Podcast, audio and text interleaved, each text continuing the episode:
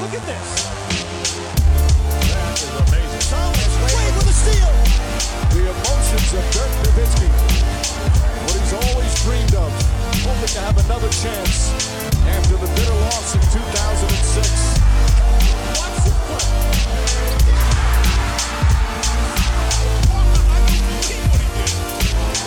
That is amazing. Hallo und willkommen zu Gut Next, dem deutschen Basketball-Podcast im Internet. Mein Name ist André Vogt und ich begrüße euch zur neuen Folge unseres kleinen, aber feinen Basketball-Spiels heute mit dem Fragen-Podcast am Freitag. Und der wird präsentiert, wie alles hier im frei empfangbaren Kanal von manscape.com. Und mittlerweile haben sich da ja wirklich so viele Produkte angesammelt, äh, da brauche ich fast einen eigenen Podcast, um das alles irgendwie mal so, so runterzulesen. Ich meine, den Lawnmower 4.0, den kennt ihr noch. Die OGs kennen auch den Lawnmower 3.0. Das ist der Rasierer für alles, sag ich mal, südlich der, der, der Kinnlinie.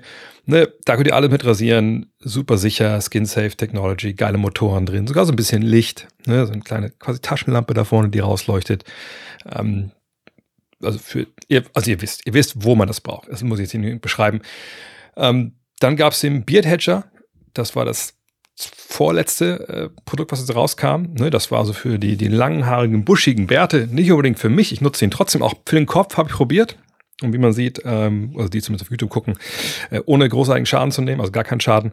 Ähm, dann gibt's den Handyman ganz neu. Das ist so ne, für den Bart so auf Reisen, um ein bisschen cleanes das Ganze aussehen zu lassen, ohne jetzt wirklich da so einen richtigen Hobel rauszuholen. Und der Weed Wacker, auch mittlerweile in der Version 2.0, der ist für alle kleinen Löcherchen, wo auch Haare rauskommen äh, im Alter. Die jüngeren Hörer wissen jetzt nicht, wovon ich rede, aber alle über 25 wahrscheinlich dann schon. Ähm, von daher das ist ein rundum Sorgungspaket und für jeden ist was dabei, der Haare hat.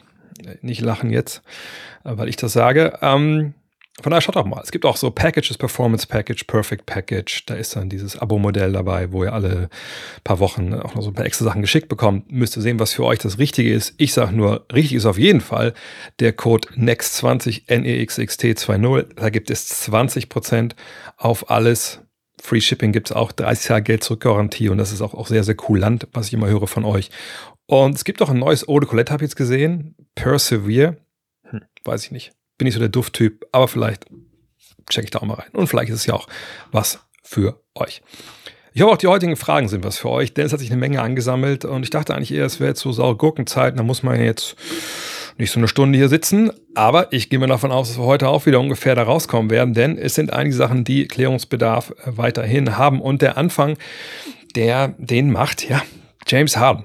Da ist noch wohl nicht alles erklärt worden von mir, von daher mehr Culpa, wenn da was unklar war. Linus fragt nämlich, Servus, ähm, sollte vereinfacht gesagt Harden, also James Harden, nicht in Philly spielen wollen, können die 76ers entscheiden, ob Harden Free Agent wird. Das habe ich ja auch in der Rapid Reaction erklärt.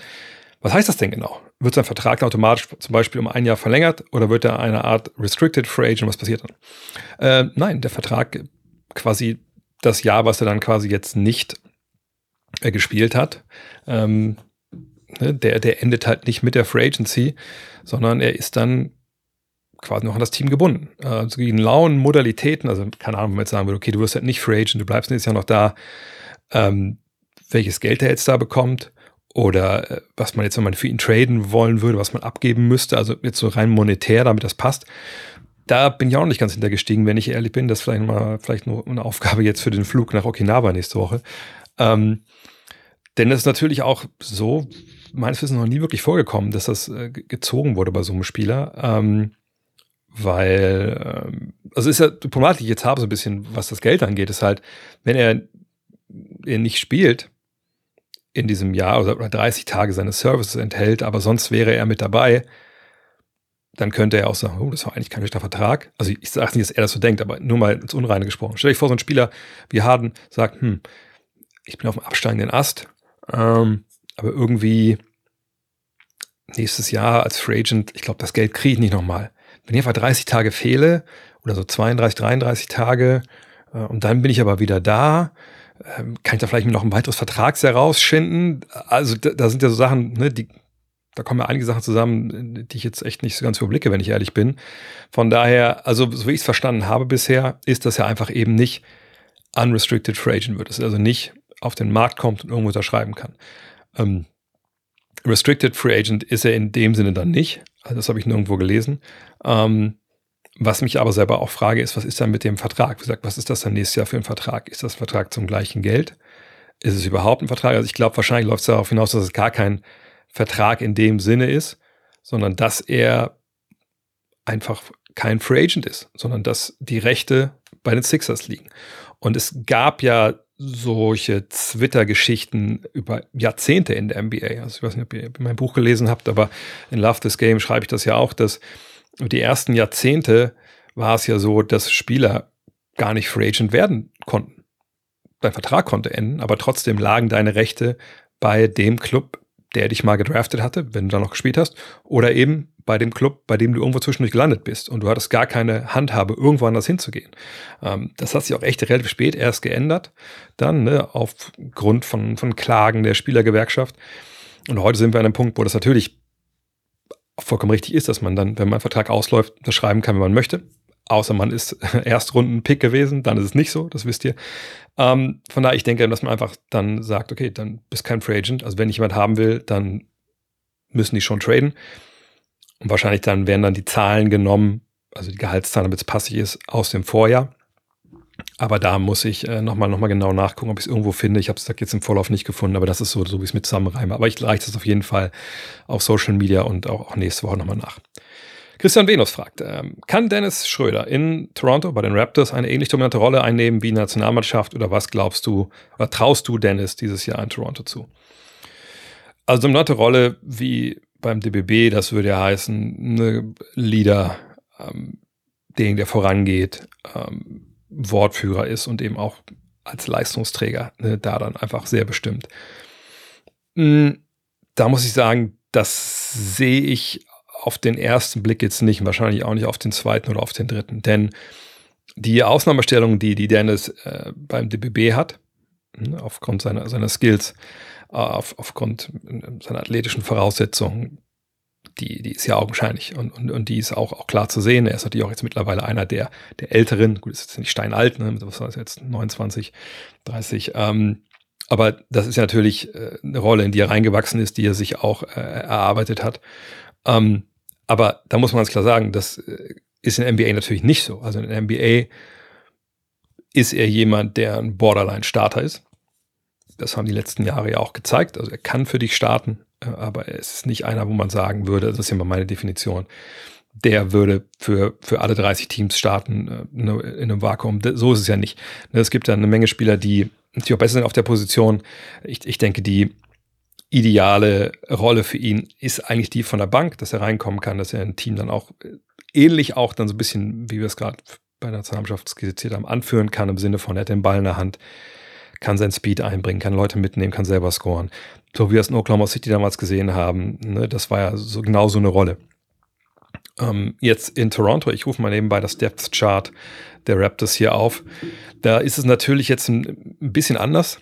Das ist eine Mannschaft, wo wir ja lange uns gefragt haben, hm, gibt es da jetzt einen Neuaufbau, was mit OG Anunobi, was ist mit Pascal Siakam und so richtig komplett ja, sag ich mal, äh, aus der Welt sind diese ganzen Gerüchte irgendwie nicht, was mich irgendwie total wundert. Weil man sollte ja schon denken, naja, wenn man jetzt sich entschieden hat, eben nicht alles aufzureißen, dann, äh, und man holt jemand wie Dennis, man, man holt Pöltl dazu, vergangenes Jahr ja schon, jetzt noch verlängert oder einen neuen Vertrag bekommen, dann könnte man denken, gut, jetzt geht man da halt ran, so. Äh, aber, naja, gehen wir erstmal vom Status Quo aus. Wenn wir dann gucken, da wird Dennis auch vollkommen korrekt als Starter geführt, ne? auch weil auf der Eins mit Malachi Flynn ähm, jetzt nicht unbedingt die, die, die Großkonkurrenz da ist.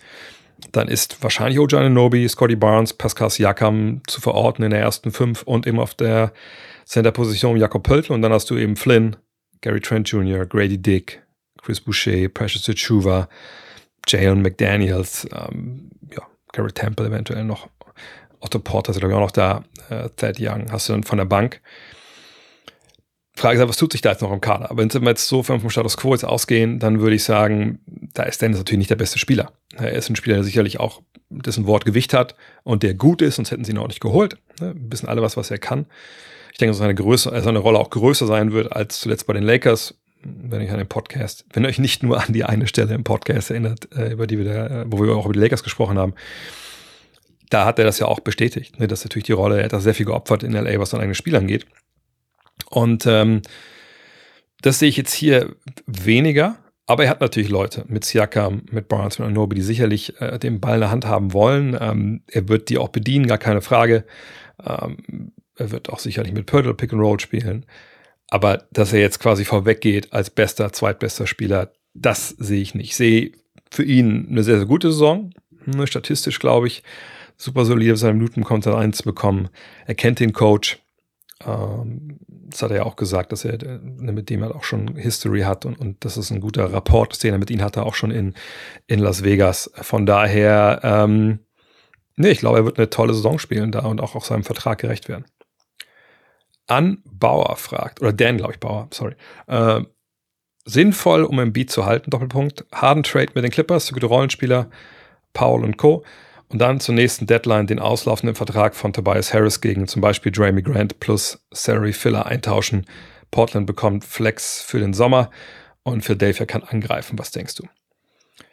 Na gut, ich meine, diesen Trade von Harden für Paul, Covington, X, whatever, äh, das ist ja ein Trade, den könnte man ja schon wahrscheinlich seit zwei Monaten gemacht haben, hat man nicht gemacht. Ähm, also von Seiten Philadelphias jetzt, was man liest. Von daher, ich will nicht sagen, dass es unmöglich ist, dass man noch diese Richtung geht, aber das ist der Status quo. Da geht es nicht weiter. Ähm, von daher denke ich, dass es erstmal jetzt auch zu wenig war für Daryl Morey. Kann sich das ändern? Aufgrund der Umstände? Natürlich, keine Frage. Weiß, dass da alles noch kommt jetzt von Seiten auch äh, Harden, äh, um das um die Situation noch unerträglicher zu machen für die Sixers. Ähm, von daher, das kann sicherlich passieren in irgendwie in einer Art und Weise, in so einer, einer Reiteration von dieser Idee. Ich sehe den zweiten Teil aber einfach nicht. Ähm, Tobias Harris gegen Jeremy Grant, das müsste jetzt ja dann jetzt passieren, ab dem 15.12. irgendwie. Und ähm, also warum sollte Portland das denn machen? Also Portland, äh, gut, wir wissen jetzt nicht genau, ne, hat man Grant geholt, weil man dachte, auf jeden Fall äh, ist Lillard dabei. Ähm, ich kann mir gut vorstellen, dass man sagt, nee, wir finden ihn gut, wir finden sein Skillset wichtig, auch an der Seite von Scoot Henderson. Das wird mir immer ein bisschen vergessen, dass natürlich die Trailblazers jetzt einen Neuerfang starten um einen jungen Spieler eben, um Henderson. Aber dass die natürlich auch jetzt nicht sagen wollen, gut, wir haben wir Scooter Henderson und vier Blinde auf dem Feld, das bringt ja auch niemanden weiter. Vor allem auch nicht Scooter Henderson. Also du brauchst sicherlich gerade für den Spieler, wie, wie er einer ist, einen Guard, super athletisch, hat einen Körper, aber noch nicht den richtigen Wurf von außen. Da ist natürlich dann okay und, und vielleicht auch angesagt, wenn du halt Spieler hast, großen Positionen auch Spieler hast, die den Dreier treffen können und für so einen jungen Spieler, für so eine Fackel auf dem Weg zum Korb, da ein bisschen äh, die Bahn frei machen. Ähm, und nur wegen Flexibilität, also ich meine, kriegst du denn, weil die Idee wäre ja, mit Flexibilität unterm Salary Cap bekommst du dann im Sommer einen Spieler, der besser oder ähnlich gut ist, wie, wie Jeremy Grant besser reinpasst. Oder sogar zwei Spieler vielleicht für das Geld. Aber kriegst du die denn? So, also ich finde die Denke, da sind mir zu viele Variablen drin und ich glaube, dafür ist dann Grant auch zu wertvoll. War sein Vertrag zu hoch? Sicherlich. Ähm, also jetzt im Sinne von, was er da jetzt bringen kann für, für diese Mannschaft. Äh, aber jetzt sich Harris schicken, schicken zu lassen, der dann quasi, den man für nichts verliert, also da bin ich ganz ehrlich, da würde ich eher Grant traden wollen, eventuell für ein, zwei Spieler, wo ich weiß, die passen bei mir rein und dann verliere ich ihn nicht ohne Gegenleistung. Also den, diese Variante fände ich dann von den vielleicht Möglichkeiten, die man hat mit, mit Jeremy Grant, auch wenn er vor allem eine gute Saison spielt, wahrscheinlich am schwächsten, ehrlich gesagt. Von Phillys Seite her, klar, Grant würde, würde gut neben Embiid passen. Äh, sie kennen ihn ja da auch. Aber ähm, das ist, glaube ich, relativ unrealistisch, wenn ich. Also beide. Also die erste, der erste Teil mit den Clippers, ich, irgendwie habe ich das Gefühl, dass es schon so ein bisschen in die Richtung gehen wird irgendwann. Auch weil ich denke, dass Harden da jetzt wirklich dann irgendwann so richtig wieder äh, an den Giftschrank geht. Aber den zweiten Teil, den sehe ich aber aus Portlands Sicht nicht. Marfu fragt, nach Jimmy Butler und Ben Simmons will nun mit James Harden der dritte All-Star weg aus Philadelphia. Ist vielleicht Joel Embiid der Grund dafür? Man liest, dass ihm individuelle Auszeichnungen wichtiger seien als Teamerfolg. Kann da was dran sein? Ähm, also vielleicht erstmal zu dem zweiten Teil. Man liest das. Blablabla. Also erstmal würde ich mich interessieren, wo man das liest. Ich habe das ehrlich gesagt noch nirgendwo gelesen.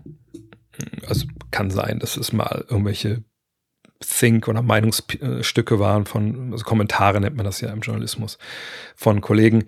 Kann mich auch nicht daran erinnern, ehrlich gesagt, dass sowas mal wirklich gelesen und dachte, hm, okay, krass. Ähm, also von daher würde ich davon ausgehen, aber Marfu kannst mir gerne einfach mal den Link schicken. Ähm, würde ich davon ausgehen, dass es wahrscheinlich eher so um Fans oder Beobachter geht, Blogger, keine Ahnung. Und die dürfen natürlich äh, ihre Meinung haben und überall posten. Das ist ja erlaubt. Nur, ich sag mal so, ähm, war es ihm wichtig, sicherlich MVP zu werden? Ja, hast du selber gesagt, nö, das ist gar nicht so wichtig und so, aber da lügen sie alle, die das sagen. Außer vielleicht Jokic. Jokic ist wahrscheinlich egal. Dem scheint alles egal zu sein, außer seine Trapprennpferde. Aber äh, ich meine mich erinnern zu können, dass der gute Joel Embiid ziemlich aufgelöst war, nicht als MVP wurde, sondern als man damals von Ort gegen Toronto mit diesem Buzzerbeater damals von, von Kawhi Leonard, das war auch das Spiel, wo er danach auch geweint hat. So, also das sah jetzt für mich nicht so aus, als ob er gedacht hätte, oder als ob ihm da eingefallen wäre, oh nein, ich bin da gar nicht MVP geworden und dann geheult hätte. Also ähm, das denke ich nicht. Und ähm, von daher muss man immer vorsichtig sein, ein bisschen Medienkompetenz auch, auch walten lassen bei solchen Sachen. Ne, dass man guckt, wer schreibt das. Wenn da jemand schreibt, ein Intimus aus dem Umfeld der Sixers, der mit ihm spricht und er ihm das ein bisschen gesteckt hat oder irgendwie das ein Eindruck ist, den der gewinnt, dann muss man da ein bisschen anders drüber äh, nachdenken und auch äh, das anders aufnehmen. Aber wenn es Leute sind, die sagen, ah, ich habe das Gefühl, das, ja gut, Gefühle haben wir alle. Das heißt aber nicht, dass das mit der Wahrheit viel zu tun hat.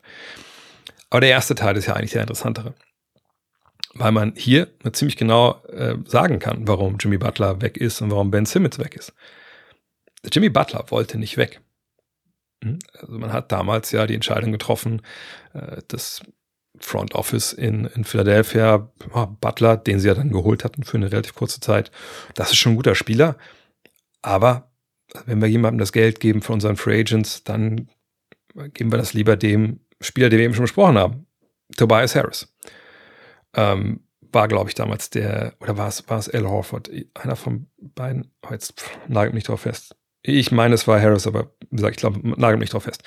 Auf jeden Fall hat man damals halt Jimmy Butler einfach gehen lassen. Also es war nicht so, dass man jetzt irgendwie ihn halten wollte um jeden Preis und er gesagt hat, nee, ich will nicht hier spielen. Ich bin mir auch relativ sicher, dass Jimmy Butler, wenn er gehen will, weil das haben wir auch schon gesehen an anderer Stelle, und er mit den Leistungen von Kollegen nicht zufrieden ist und vielleicht gerade mit Kollegen, die eigentlich viel Geld bekommen und, und eigentlich einen guten Ruf genießen, dann macht er das relativ klar auch verbal. Ne? Also ich meine, Carl Anthony Towns ähm, und Co., ich denke, die wissen, was Jimmy Butler von ihnen gehalten hat, weil er es eben auch klar verbalisiert hat, wenn ihr euch das Interview mit Rachel Nicholson so erinnert. Ähm, von daher, er hat es in Minnesota kein Blatt vom Mund genommen. Warum sollte er das äh, da gemacht haben? Im Gegenteil, also es war ja auch so, dass das Embiid und Butler in der Vergangenheit dann auch mehrfach den gemeinsamen Respekt, äh, den sie voneinander haben und, und eben auch äh, ja, bezollt haben und auch gesagt haben, hey, gern, gern miteinander gespielt. So, von daher, also da ist mir kein Grund bekannt und kein Anzeichen, dass da irgendwie äh, im Beat der Grund war, dass Butler weggegangen ist, sondern es ist eigentlich relativ bekannt, dass es andersrum war. Also, dass Butler bleiben wollte. Ben Simmons, ähm, naja gut, ähm, was will Ben Simmons denn? Also das wissen wir ja schon gar nicht. Also wir haben kein, keine Idee, was Ben Simmons wirklich wollte, als er weg ist. Also wir wissen vielleicht eine Sache, dass er mit den Aussagen von Doc Rivers damals, ne, als der da nach dem Ausscheiden gegen Atlanta äh, darum ging, als er gefragt wurde, ja, kann man denn mit Ben Simmons als, als Point Guard, glaube ich, dann äh, Meister bleiben werden, da hat er damals Doc Rivers nicht gesagt, ja, natürlich kann man das oder das ist eine blöde Frage, äh, sondern einfach gesagt, ja, ist schwer oder kann man nicht, ich weiß gar nicht, was genau Wortlaut war. Jetzt hat er ihm dann nicht die Stange gehalten. Und das ist ja bei, bei Ben Simmons nicht gut angekommen. Und danach ist diese Situation so eskaliert, wie sie dann eben eskaliert ist. Und ich habe nie irgendwas gehört im Sinne von ähm, Joel Embiid ist der Grund, warum ich hier weg will. Ähm, also auch da, wenn ihr irgendwas verpasst habt, schickt mir gerne Links, aber das kann ich einfach nicht erinnern. Ähm, und dann wären wir jetzt bei James Harden. Und da habe ich es noch relativ präsent, dass er sich hingestellt hat in China und gesagt hat, Daryl Morey ist ein Lügner. Ich werde nicht mehr Teil der Organisation sein, wo er arbeitet. Lass mich das nochmal wiederholen. Dann hat er nochmal das Gleiche gesagt. Auch da fiel kein Wort über Joel Embiid. Ähm, Im Gegenteil, also alles, was man hört, sind die beiden weiterhin Kumpels und ähm, Embiid äh, ja, sieht das sicherlich auch nicht unbedingt super locker, dass jetzt Harden weg, weg soll. Also von daher, ich denke, da ist einfach 0,0000 dran, dass Jalen Beat irgendwie dafür zuständig ist, dass die Leute da weg, weg wollten im Endeffekt. Maggie Villa fragt, in der vergangenen Saison ist mir der Kollege Kenneth Lofton Jr. von den Grizzlies aufgefallen. Ich möchte kein Bodyshaming betreiben, nur würde ich gerne wissen, wie sich die Spieler und wie sich der Spieler aufgrund der körperlichen Konstitution einen Platz im Kader erarbeiten konnte. Hm.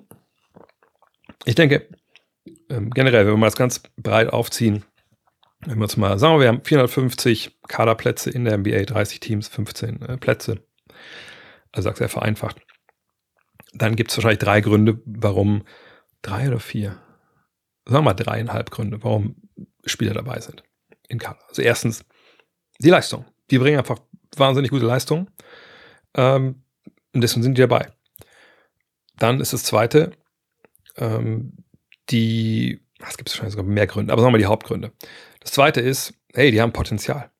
Die haben echt Potenzial. Ne? Wir, wir sehen, das ist ein Spieler, was ich ein junger Spieler oder auch vielleicht schon ein bisschen älter, aber ein Spieler, den kriegen wir hin. Das ist äh, ne, jemand, der da unterbewertet wird. Wenn wir dem, was ich, Klassiker ist ja, wenn wir dem jetzt beibringen, wie er werfen kann, ey, dann, dann ist das ein ganz, ganz wichtiger Mann für uns.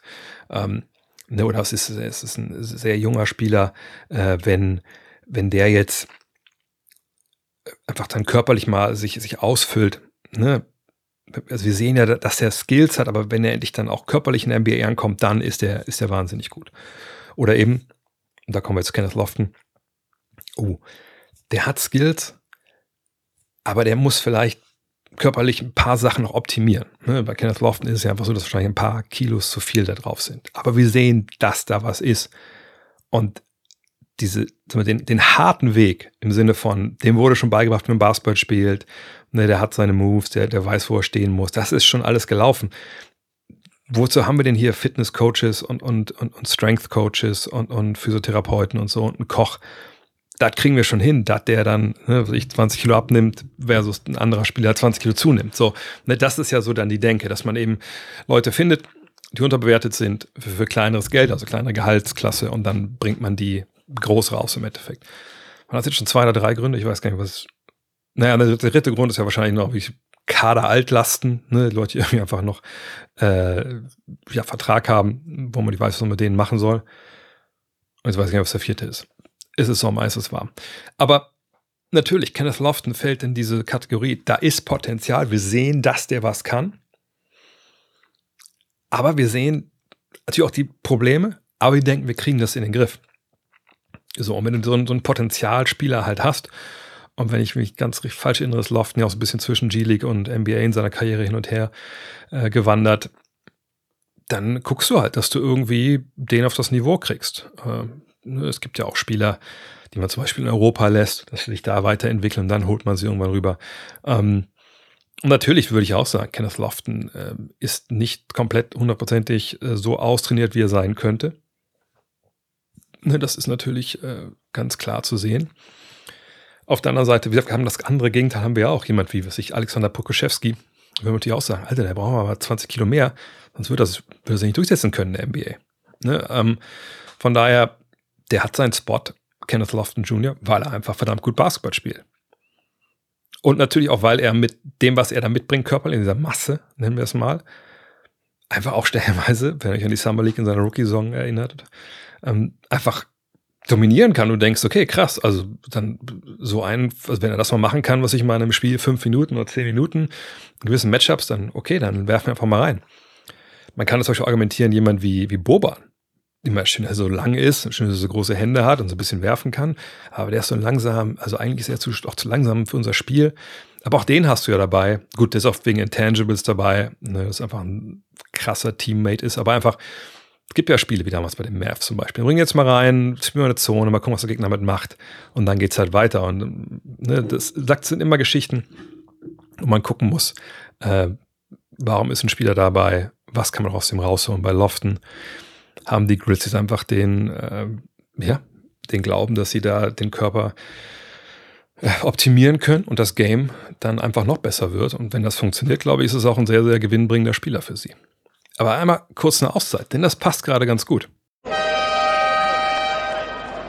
Kommt kurz zusammen. Körperlich optimieren, das ist ja auch das Thema von äh, Bionic.com, mit denen ich zusammenarbeite. Und ich habe das ja schon mal erzählt. Die haben mir meine personalisierten Micronutrients geschickt, die ich jetzt zu mir nehme. Zweimal am Tag, morgens und abends einen Löffel. Man kriegt sogar so einen Löffel in so einem schönen kleinen, ähm, wie soll ich das sagen, so, so ein, was ist das, ein Handschuh? Nein, also so, eine, so ein Sleeve, so ein Ärmel. Dann macht man einmal halt äh, so einen Löffel voll, das sind ganz kleine Kügelchen. Dann habe ich hier noch, weil es mir fehlt, so Omega-3-Fettsäuren. Die fehlen wohl generell super vielen Leuten äh, auf der Welt, habe ich gehört. Von daher bin ich da nicht alleine. Und das mache ich jetzt mal morgens und abends. Ein Löffel, eine Tablette. Und äh, ich sag mal so, ich fühle fühl mich besser als vorher. Weiß ich, ich sag gar nicht. Aber ich weiß, dass ich in äh, zwei Monaten dann den nächsten Bluttest mache. Und dann werde ich ja sehen, äh, diese Problemzonen, die ich da hatte beim ersten Bluttest, nach dessen Ergebnissen, das da zusammengestellt wurde, dieses Granulat, ähm, habe ich das behoben, habe ich es nicht behoben, brauche ich jetzt vielleicht andere Sachen und dann kriege ich halt die nächste Mischung. Also das wird, ähm, glaube ich, super interessant sein, äh, wenn es den nächsten Bluttest dann gibt. Und wenn ihr denkt, ey, das klingt hochprofessionell, das mich auch mal ausprobieren, gar kein Problem. Der Code bei bionic.com ist natürlich Dank mit 50, deswegen mache ich das ja. Ähm, und mit dem Code kriegt ihr 50 Euro Rabatt. Checkt's gerne aus. Ich kann es nur empfehlen. Ich bin auch einer, der gar nicht so gut irgendwie Tabletten so schlucken kann, aber das sind alles so kleine Sachen. Da spült man einfach ein bisschen Wasser erst ein bisschen durch und dann schluckt man zum großen Schluck runter. Super easy. Probiert's aus. Die nächste Frage kommt von Brian Schmitz und möchte wissen, denkst du, dass Luca Doncic und Kyrie Irving die Mavericks zu einer Meisterschaft schießen können? Luca ist wohl fitter denn je und man kann ja auch mal auf eine skandalfreie Kyrie-Saison hoffen. Ja, kann man. Und ich würde davon ausgehen, dass es eine skandalfreie Kyrie Irving-Saison gibt ich würde davon ausgehen, dass Doncic leistungstechnisch auf, zumindest auf dem Niveau, was er vergangenes Jahr war, ein bisschen fitter. Ich, also ich bin ja nicht der Freund von diesen Sommervideos. Oh, Rudi Gobert trifft jetzt Dreier. Oh, Ben Simmons hat einen Dreier getroffen. Oh, Luka Doncic ist jetzt fit. Mal schauen. Er ist ja auf Okinawa mit Slowenien. Da werde ich es ja in nächster Nähe sehen können. Da berichte ich dann gerne. Aber ich kann mich auch erinnern, dass wir vergangenes Jahr genau diese gleichen Berichte hatten, ne, so Form seines Lebens etc. Und dann war das ja auch wahrscheinlich nicht so. Aber selbst wenn, wenn wir mal bei Doncic sind, um wie viel Prozent erwarten wir denn dann, dass sich sein Leistungslevel steigert, wenn er ein bisschen fitter ist? Also ich, ich denke, statistisch wird man da wahrscheinlich kaum einen großen Unterschied sehen, vielleicht eine bessere Dreierquote, äh, vielleicht wird er defensiv ein bisschen resilienter sein, vielleicht ein bisschen bessere Entscheidungen am Ende von einem Spiel. Aber macht das den Kohl fett? Wahrscheinlich eher weniger. Ähm, ich habe ein Riesenproblem damit, dass die beiden halt wirklich in ihrem, also in einem Revier unterwegs sind, offensiv. Ne? Klar kann man sich bei beiden vorstellen, dass sie mal abseits des Balles mal gerne einen, einen Catch-and-Shoot-Wurf nehmen. Aber alles in allem, wenn du die beiden hast, die müssen den Ball in der Hand haben. Und so richtig ergänzen tun sie sich nicht, wenn sie Pick and Roll zusammenlaufen, dann kannst du in der Regel wahrscheinlich switchen. Das kann man natürlich auch irgendwie alles offensiv ein bisschen kreativer verpacken, vielleicht, dass es nicht so einfach ist, aber alles in allem haben wir eben nicht hier zum Beispiel Jamal Murray oder Jokic, die einfach perfekt zusammenpassen, die, die auch das Top-Beispiel sind. Ähm ich, ich bin sehr gespannt. Ich bin wirklich sehr, sehr gespannt. Ähm, aber mir fehlt einfach auch so ein bisschen der Rest des Kaders. Ich finde zwar, die Mavs haben das gut gemacht. Ne, in, in der, in der Offseason, wir haben ja schon drüber gesprochen, an verschiedenen Stellen. Ich denke, wenn man sich das Depth-Chart von ihnen anschaut, dann mit, mit Doncic, da, ja, Irving natürlich, also die beiden, jetzt kann man sich überlegen, wer Point Guard, wer Shooting Guard ist. Äh, dann Tim Hardaway, Grant Williams, Dwight Powell, wenn man so starten möchte. Ähm, von der Bank dann Hardy, Curry, Green, Cleaver, Holmes, Lively, ähm, Prosper, ähm, ne, Exum. Das sind alles gute Namen, aber ich weiß nicht, ob mir das reicht, so wirklich für für eine Meisterschaft. Ähm, vielleicht hat es dann auch, was das jetzt so angeht, gar nicht überbordend viel mit diesen beiden Variablen zu tun, ne, ob man Meister wird oder so nicht, sondern wie sich jetzt generell dieses Team offensiv vor allem auch aufstellt. Ähm, von daher bin ich, bin ich extrem gespannt, aber Meister sehe ich eigentlich nicht. Und, und ich habe es ja auch schon ein paar Mal gesagt, also für mich der ideale Partner für ja, wie Doncic wäre eigentlich eher beweglicher Big Man, ähm, einer wie, ähm, wie Janis oder wie ähm, vor allem wie Jokic selber. Ähm, aber ich glaube, sie können eine bessere Rolle spielen, als, als viele ihnen das vielleicht zutrauen. Aber Meisterschaft finde ich arg, arg unwahrscheinlich. T.R. fragt, wäre eine Wurfbewegung à la Sean Marion heute noch möglich oder würden diese konsequent ab Kindheitstagen abtrainiert werden? Hm. Kommt ein bisschen darauf an, natürlich, wo so ein Spieler groß wird. Also wir hatten ja früher, ne, so ein paar Jahrzehnte schon her, so World Be Free oder auch, auch Larry Bird. Ähm, haben wir natürlich verschiedene Wurfformen oft gesehen, auch in der NBA, aber auch im internationalen Basketball die einfach daher rührten, dass man es halt irgendwie gelernt hat. Ähm, damals war natürlich so die Proliferation der, der, des, des, Wissens, wie man denn trainiert, wie man am besten Skills halt formt. Die war noch nicht da. Ähm, ne, da gab es Coaching-Clinics, da gab es Hospitationen, aber heute das Internet hatte natürlich viel, viel Informationen rund um die Welt available gemacht, was vorher einfach nicht ging. So. Ähm, und jeder Spieler selber kann sich ja bei YouTube, jeder Jugendliche kann sich bei YouTube angucken, wie es, gemacht wird und dann das versuchen, sich selbst beizubringen. Das gab es ja früher alles nicht. Früher hat man das gemacht, was funktioniert hat. Wenn man da einen Trainer hatte, der ein paar gute Tipps hatte, hat man die noch umgesetzt. So. Ähm, von daher ist es unwahrscheinlich, dass jemand wie Marion ähm, nochmal entsteht, so ein Wurf. Auf der anderen Seite gibt es natürlich Menschen heutzutage, die Basketball spielen, die ziemlich krasse Würfe haben, wo man denkt, okay, das habe ich so auch noch nicht wirklich gesehen oder das ist ja puh, eine ziemliche Schleuder. Nur die landen halt nicht in der NBA. Die landen dann halt, keine Ahnung, wo ihr spielt, ähm, oder Regionalliga oder so. Ähm, aber da gibt es das ja immer noch. Die Frage ist halt, also nicht, gibt es solche Würfe noch? Natürlich wird es immer geben. Ne? Leute, die nicht richtig, richtig trainieren oder wie, die keinen Bock haben, es richtig zu lernen oder so, die wird es immer geben. Nur die Frage ist, wie hoch kommen die damit? Ähm, und die Frage, wenn man sich die Frage ist, ummodeln, kann nochmal jemand in NBA kommen, der so wirft wie Sean Marion, muss man sagen, ja, na klar. Natürlich. Der muss aber natürlich Skills an anderen Ecken haben. Also Sean Marion war ja auch nicht in der NBA wegen seinem Dreier. Der war in der NBA wegen seiner Athletik, Rebounding, ähm, Defense, Shotblocking, einfach die Dynamik, die er mitgebracht hat auf der Vier, als kleiner Vierer. Und das kann man sich heute natürlich auch noch vorstellen. Frage ist halt, schafft man es dann? Also diese anderen Skills so gut ausgebildet, dass dann halt so ein Wurf, der dann so ein bisschen schwierig daherkommt, äh, dann eventuell durchgeht. Ne? Und selbst wenn das durchgeht, dass dann der Spieler aber auch sagt, nein, Mann, ist mir egal, wen ihr als Wurfdoktor habt, ich habe gelernt, ich mache nur Handgelenk, ich drücke den Arm nicht durch. Da muss man auch eine gewisse Sturheit mitbringen als, als Spieler selbst. Sebastian fragt, wie würde deine Top Starting Five aussehen, wenn du aus allen aktuellen Spielern wählen müsstest? Oh, das sind natürlich die Fragen hm, für so ganze Evergreen Podcasts, die man dann aufnimmt und die dann das ganze Jahr laufen können.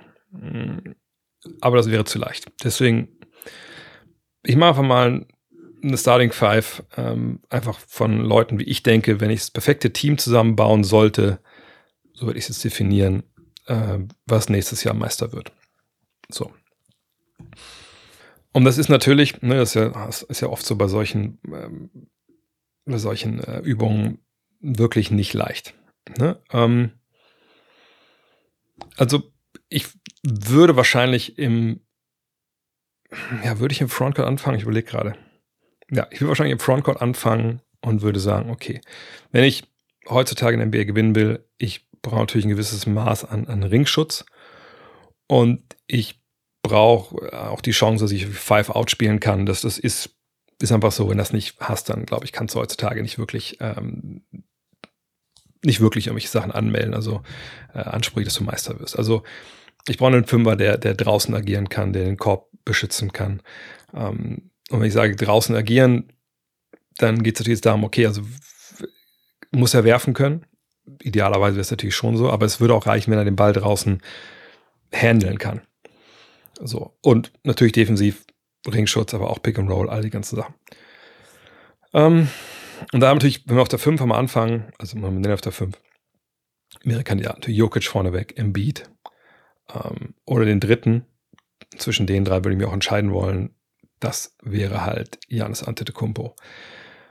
Und das sind natürlich alles drei Jungs, die ihre eigenen Skills ein bisschen mitbringen. Ne? Ähm, Jokic, haben wir gesehen, ist Meister geworden, hat eigentlich alles, was man so braucht. Ne? Spielverständnis Dreier, Post-Moves, Passing, äh, was, was mir auch nicht mal, glaube ich, mehr nur auf.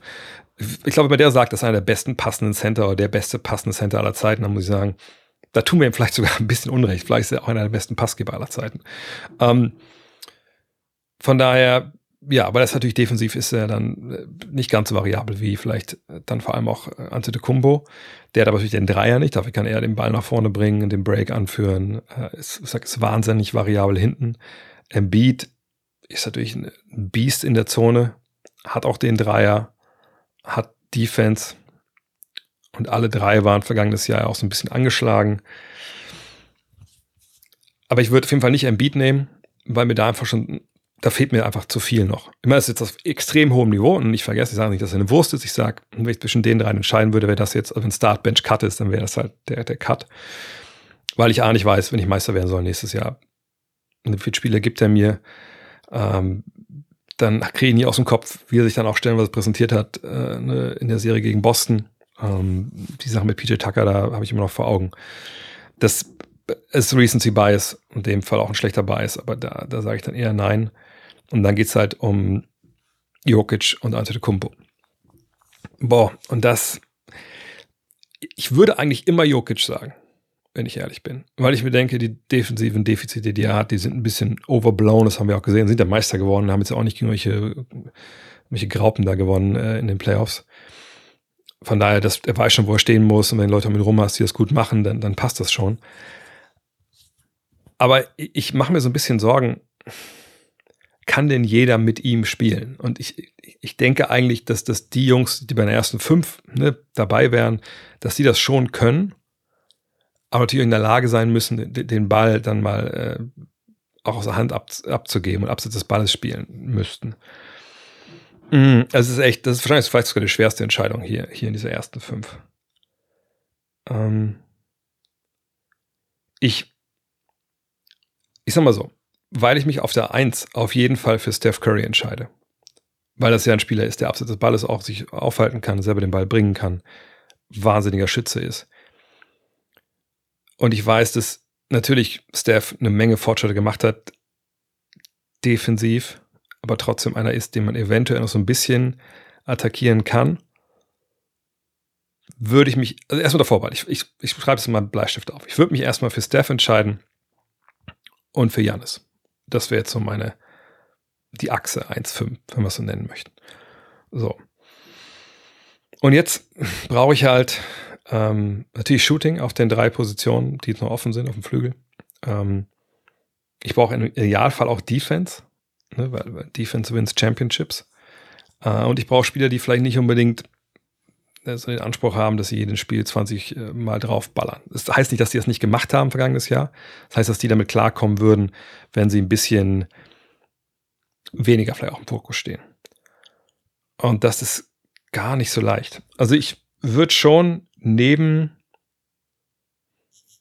Antetokounmpo auch Länge haben wollen, aber eben es muss athletische Länge sein von jemandem, der äh, auch in der Lage ist zu, zu teilen.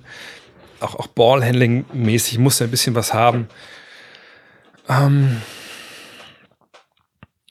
und er muss eben auch defensiv sein, seinen Mann stehen können. Ne?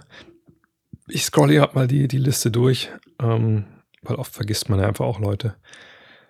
Ähm, mm, mm, mm. Es, ah, es, ist wirklich nicht leicht. Ich gucke mal kurz, warte mal, ich schaue mal eine Statistik hier an. Ähm, weil natürlich der erste Impuls wäre zu sagen, ey, pass auf, ich nehme halt, keine Ahnung, Bam dabei oder nehmen. Aber das ist ja einfach dann zu wenig Offense natürlich in dem Fall. Ähm, man sagt immer, ich nehme einfach, ich nehme Janis und Jokic das weiß ich aber auch nicht, ob das dann so wirklich zielführend wäre. Embiid neben Antetokounmpo wäre jetzt einfach keinen Sinn. Ich brauche, gesagt, Leute, die draußen stehen. Ähm, Luca, ja, aber der ist mir einfach zu balldominant, wenn ich ehrlich bin. Jason Tatum ist so ein Kandidat, wo ich sagen würde, ja, da könnte man mal reinschauen. Eventuell würde ich den haben wollen. Draymond wäre natürlich perfekt defensiv aber ist mir halt offensiv einfach auch so ein bisschen zu schwach und ich brauche dieses Ballhandling von ihm jetzt auch nicht, weil das würde mir Janis geben, der dann den Ball in der Hand hat und nochmal einen ganz anderen Druck auf den Korb ausübt, als das als Raymond das kann. Ähm, er ist also wirklich in der, in der Fantasy-Welt und ich hoffe, ihr packt das auch alles natürlich jetzt hier in, in, in die Kommentare oder schreibt mir unter die, unter die jeweiligen Social-Media-Posts, wenn ihr da haben würdet. Ähm, ich, ich habe den Eindruck, dass wahrscheinlich Jason Tatum der wäre, den ich dann nehmen würde. Weil der, der kann 3 und 4 natürlich spielen. Der, der nimmt Dreier, der kann auch dann so, der muss dann auch nicht die Dreier nehmen stellen, weil sie die ja jetzt so mal ab und zu nimmt, die immer so ein bisschen halb frei nur sind. Von daher, Steph auf der 1, eine von den drei Flügelpositionen, Tatum unterm Korb, Antetokounmpo. So, jetzt brauche ich noch zwei, sag ich mal, 3D-Leute. Und am besten natürlich einer, der so ein bisschen Shooting Guard-mäßig unterwegs ist und einer, der dann zwischen drei und vier auch, auch, auch wechseln kann. Ähm, wie gesagt, das muss defensiv auch alles, alles passen. Weil ich, ich brauche schon einen größeren Spieler auch, auch neben, neben Curry. Die Frage ist ein bisschen, was machen wir jetzt mit Spielern? Also warten, dass alle fit sind. Ne? Weil Kawhi wäre natürlich perfekt für, diese Rolle. Ne? Ich sage mal als Second Argument, okay, das passt hier, alle sind fit. Ne, wir müssen uns keine Gedanken machen, dass irgendwer jetzt länger ausfällt oder, oder Load Management. Dann würde ich sagen Kawhi. Kawhi nimmt Tatum, so, plus Kumpo, plus Steph. Und dann brauchen wir jetzt noch einen, der ja, auf der 2 quasi spielt und, und, für den es da cool ist, wenn er halt äh, auch mal defensiv ein paar Aufgaben übernimmt und vorne einfach um Blöcke läuft. Natürlich die, die einfachste Nummer zu sagen, war Clay Thompson, der kennt sich mit, äh, mit, mit Steph da ewig, aber da ist mir einfach ein bisschen zu wenig mittlerweile defensiv. Ähm, das gleiche würde ich ja auch über Desmond Bain sagen. Ähm, man kann natürlich einfach wild sein und sagen, können wir nehmen aber noch äh, Paul George mit. Dann haben wir, dann haben wir da genug Leute, dann ist es auch, auch lang. Aber das wäre mir wahrscheinlich auch so ein bisschen. Warte, ich muss eine Sache kurz mal gucken, wartet mal. Shea Gilgis Alexander wäre mir wahrscheinlich zu wenig Dreier also ihn zusammen mit, mit Antetokounmpo zu haben, das, das wäre mir zu wenig. Donovan Mitchell, ich gehe jetzt nochmal die Namen durch, die ich im Kopf habe, wäre mir zu wenig äh, in der Lage halt auch, auch abzugeben. Obwohl er schon besser geworden ist und Defense wäre mir auch zu wenig. Ja, John Morant müssen wir gar nicht drüber reden. Ähm, ja, Anthony Edwards ist mir einfach noch zu jung. Das, das glaube ich nicht, dass das klappt. Immer wie Jalen Brunson ist mir zu klein.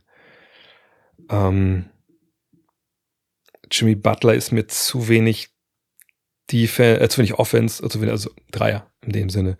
Ähm, und, und, gleichzeitig denke ich aber, dass das, dass das, was er mir gibt, so an Intangibles und dass er dann auch selber sich einen Wurf kreieren kann. Also das, das habe ich schon eingebaut mit, mit, mit Tatum und mit, ähm, äh, mit, mit Janis, aber vor allem auch dann mit Steph, das brauche ich jetzt auch nicht. So, von daher, ja, Bane ist mir, ich muss mal gucken, Bane ist mir aber auch zu klein und hat auch so kurze Arme. 1,96 geht ja sogar noch. Mm. So ein Double Backcourt mit Dame Lillard oder so, das, da, da, nein. James Harden müssen wir auch nicht überreden. Nein, natürlich nicht.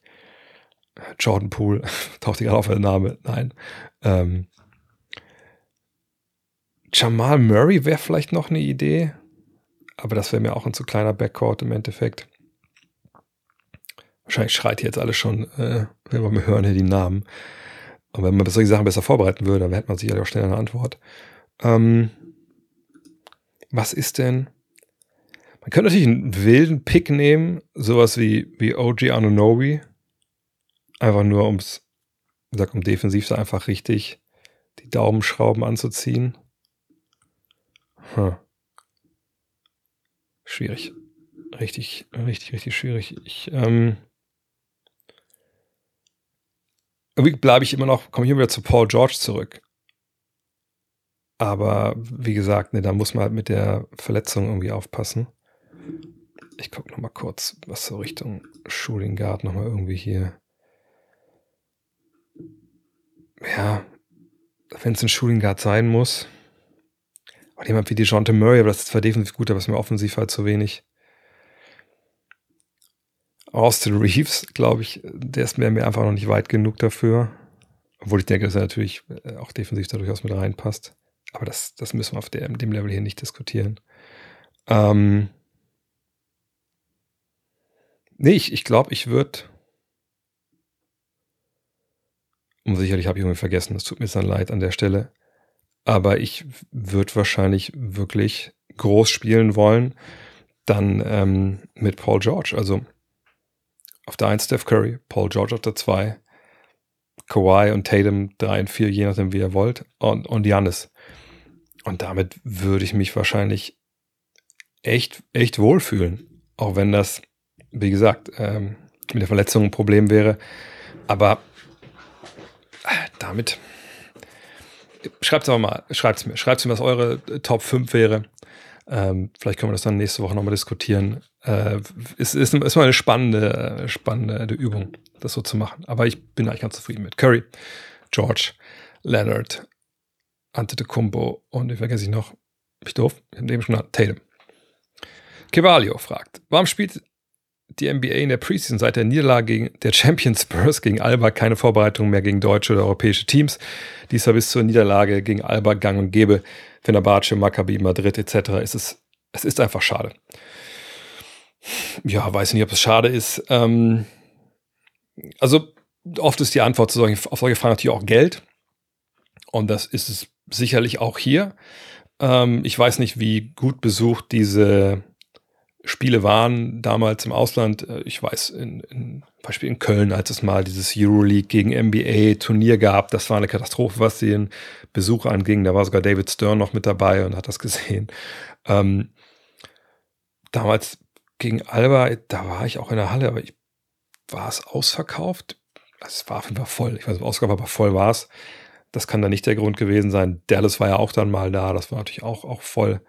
Ähm, aber ich weiß ja eben gesagt nicht, wie es im Ausland war. Ähm, Fakt ist, dass diese Trainingslager in Europa längst nicht bei allen Teams immer so mega angesagt waren und die so mega Bock drauf hatten. Wenn ihr euch erinnert, das waren ja oft auch dann Spiele, die Teams haben sich getroffen in den USA, ich glaube dann auch so meistens so drei, vier Tage bevor diese offizielle Trainingslager startet, haben dann ihren Media Day gemacht. Dann sind sie rübergeflogen und haben dann quasi einmal trainiert in Europa und dann haben sie direkt ein Spiel gemacht gegen ein Euroleague-Team, was schon mehrere Wochen dabei war. Ähm, und dementsprechend ja, wertlos waren diese Games und da hat er nicht nur Alba verloren, äh, gewonnen mal, sondern es gab auch noch ein, zwei andere Niederlagen der NBA-Teams, einfach weil das ein komplett anderes Vorbereitungslevel war und Jetlag etc. pp.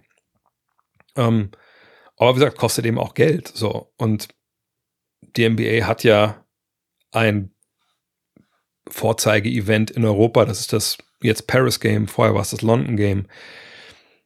Da konzentriert man sich jetzt halt drauf. Ähm, Europa ist ja auch, wenn man ehrlich ist, der Markt, der am wenigsten Wachstum bereithält für die NBA. Das mag immer so ein bisschen komisch klingen, wenn man denkt, ja, mal, aber das ist ja der zweit, sagen wir mal, größte, vielleicht sogar der größte Basketballkontinent. Hier sind die meisten Länder, die, die Vollgas geben, die, ne, die auch dann sich die Medaillen grapschen bei den großen Turnieren. Gar keine Frage. Aber ne, wenn man, und das ist ja das, ist ja das Ding, die NBA nutzt ja solche Vorbereitungsevents oder diese Games dann auch in, in Mexico City oder in, in Japan gab es ja auch welche oder in China. Natürlich zur Werbung. Das ist ja, ne, wir importieren unsere oder exportieren unsere Teams in Märkte, wo wir weiterhin wachsen wollen, wo wir Sponsoren finden wollen, Fans etc. Naja, in Europa ist der Markt da relativ abgegrast, wenn wir ehrlich sind. Und wenn du dann noch hinfährst irgendwo und spielst gegen jemanden, der eigentlich schlechter ist, aber dann einfach besser drauf ist, weil er einfach schon länger trainiert, und vielleicht kriegst du noch auf die Mütze, das kommt ja nochmal on top, das macht dann auch dann nicht wirklich Sinn im Endeffekt. Von daher hat man, glaube ich, bei der NBA irgendwann gesagt, hey, wir spielen lieber, was ich dann, zwei NBA-Teams gegeneinander, dann im Ausland, wir zeigen zwei Teams, ähm, wir machen ein Europe-Game, ein richtiges reguläres Saisonspiel, was ja auch ein bisschen mehr wert ist. Äh, das, da können wir unsere Partner dann vor Ort dann für gewinnen, da kriegen wir dann Geld dafür. Ähm, und wir haben einfach den ganzen Hassel. Ich habe gesagt, und viele Teams wollten auch nicht in der Vorbereitung ins Ausland, weil es einfach auch ganz schöner Umstand, ganz schöner Aufwand ist, dann dahin zu fliegen. Du hast Jetlag, kannst nicht richtig trainieren, vielleicht sogar zum Anfang. Also von daher, da gibt es einige Gründe. Aber der Hauptgrund für mich ist aber die Tatsache, yo, Europa, da haben wir den Markt abgegrast. Für uns ist wichtig China, für uns ist wichtig natürlich jetzt der Mittlere Osten. Wir, am Wochenende, jetzt sehen wir ja Team USA, also die, die spielen nicht umsonst in Abu Dhabi. Ne, das ist jetzt auch, da gibt es halt Geld. Da wird Sportswashing betrieben, sagen wir mal, wie es ist. Ähm, und, und, da greift natürlich auch die NBA dann gerne zu. Von daher, ähm, äh, darum geht's. Liegt doch vergangenes Jahr. Da gab es ja auch das Spiel, was gab es da? Ich weiß gar nicht. Irgendein NBA-Spiel gab es doch da auch so zur Vorbereitung. Ähm, da wurden Influencer eingeflogen, ne, auf Kamele gesetzt, etc. Das, das ist Marketing. Darum geht es. Hat sportlich dann äh, wenig bis keinen Wert, sondern da geht es um Geld. Und Geld ist in Europa einfach für die NBA nicht mehr so viel zu holen, zumindest im Vergleich zu, zu anderen Kontinenten. Marty fragt, Damien Lillard will nur nach Miami. James Harden will trotz Vertrag wieder weg. Haben die Spieler zu viel Einfluss und sind die Verträge bald obsolet? Zu viel Einfluss, zu wenig Einfluss. Ich habe schon angerissen, wir hatten jahrzehntelang äh, den Fall, dass Spieler gar nicht wechseln konnten, wenn das ihr alter Verein nicht wollte. Da war es auf jeden Fall zu wenig äh, Einfluss, zu wenig Rechte, die die Spieler hatten. Jetzt ist es so, dass wir seit ein paar Jahren dieses Player Empowerment haben, ne, dass Spieler gemerkt haben, okay, also wenn ich auf so einen Vertrag habe, dann kann ich ja durchaus ein bisschen meine Zukunft auch ein bisschen steuern, indem ich sage, ja, so könnt mich ja gerne traden, aber da verlängere ich nicht. Ja, oder man sagt, hey, ich würde gerne dahingegen getradet werden. Und wenn er mich hin tradet, dann gehe ich da als Free Agent so oder so hin. Ne, also da sind ein paar Sachen jetzt einfach, sage ich mal so, forciert worden, die schon immer da waren, aber wo vorher irgendwie sich keiner getraut hat oder keiner auf die Idee kam, diese Hebel zu benutzen. Das kann man gut oder schlecht finden. Ich bin jemand, der das immer so von Fall zu Fall äh, eigentlich auch sich anschaut, weil ich denke, naja, ähm, was so Loyalität angeht, das fordern wir in der Regel ja von den Spielern. Hey, du hast es mein Verein, du musst dem Verein treu bleiben. Und gleichzeitig, wenn dann Spieler getradet werden von dem jeweiligen Verein oder nicht verlängert werden, Stichwort Isaiah Thomas und die Boston Celtics, dann sagt ja keiner, oh, mein Verein ist äh, scheiße, ich schmeißt die Trikots weg. So. Ne, es brennen nie die Anzüge von den Managern. Es brennen die Trikots von den Spielern, die gehen.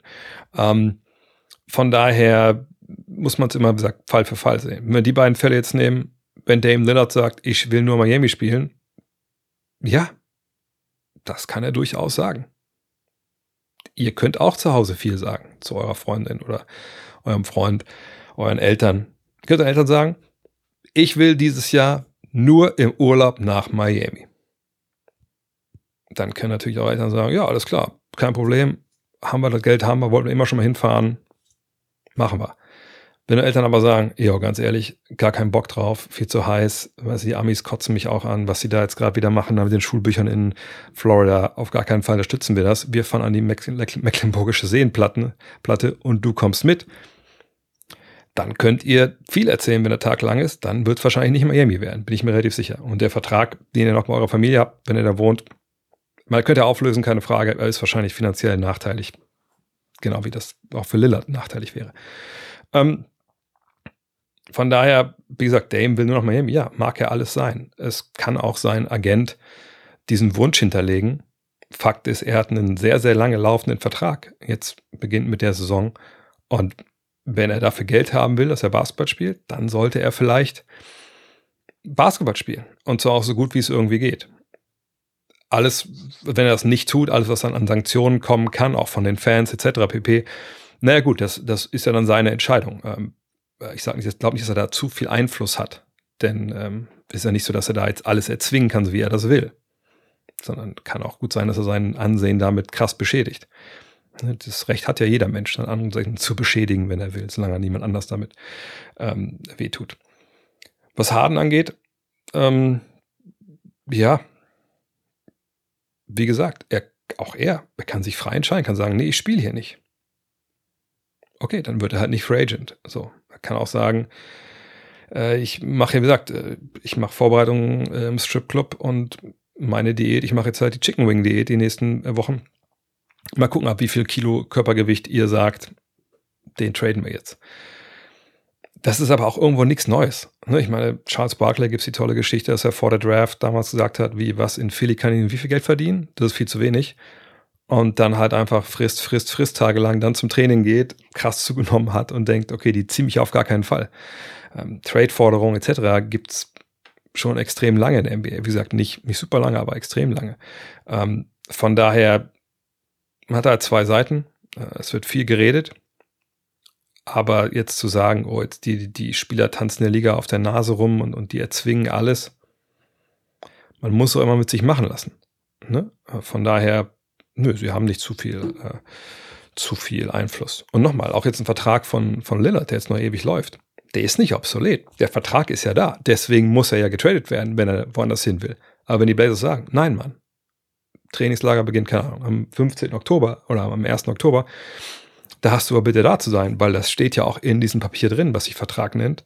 Und wenn nicht, dann gibt es halt Strafe, Strafe, Strafe. Und wenn du mehr als 30 Tage hier äh, fehlst, dann, dann machen wir mal richtig das Fass auf. Wenn er das so machen will, ist ja okay. Ne? Aber da gibt es eben auch Strafen für. Ne? Müssen wir abwarten, wo wir da rauskommen im Endeffekt. Erik hat eine Frage zur WM. In der WM-Vorschau redet ihr sehr positiv über die deutsche Mannschaft, das stimmt. Grundsätzlich teile ich diese Ansicht, aber der Turnierbaum ist schon knallhart. Um in die K.O.-Runde zu kommen, muss man wahrscheinlich Australien oder Slowenien hinter sich lassen. Das heißt, eine Niederlage gegen Australien würde den Druck extrem nach oben treiben, kann also der Turnierbaum am Ende der größte Gegner sein. Ich möchte gar nicht darauf eingehen, wie genau der Turnierbaum aussieht. Das habe ich mit, mit Lukas Feldhaus ja im WM-Spezial besprochen. Da gerne reinhören. Äh, da gibt es auch dann gesagt, viel mehr Details da noch zu. Ähm, Fakt ist, dass die, die ersten beiden äh, in der ersten Gruppe kommen, die zweite Gruppenphase, da kommen wieder die ersten beiden weiter. Man nimmt die Siege dann mit äh, ne, äh, aus dieser ersten Runde, weil man zusammen mit, den mit dem anderen Team aus der eigenen Gruppe in, gegen die anderen beiden Teams dann spielt, aus der anderen Gruppe. Und natürlich ist das knüppelhart. Das ist für viele knüppelhart. Also ich glaube nicht, dass Deutschland da einen großartig schweren Weg hat als andere.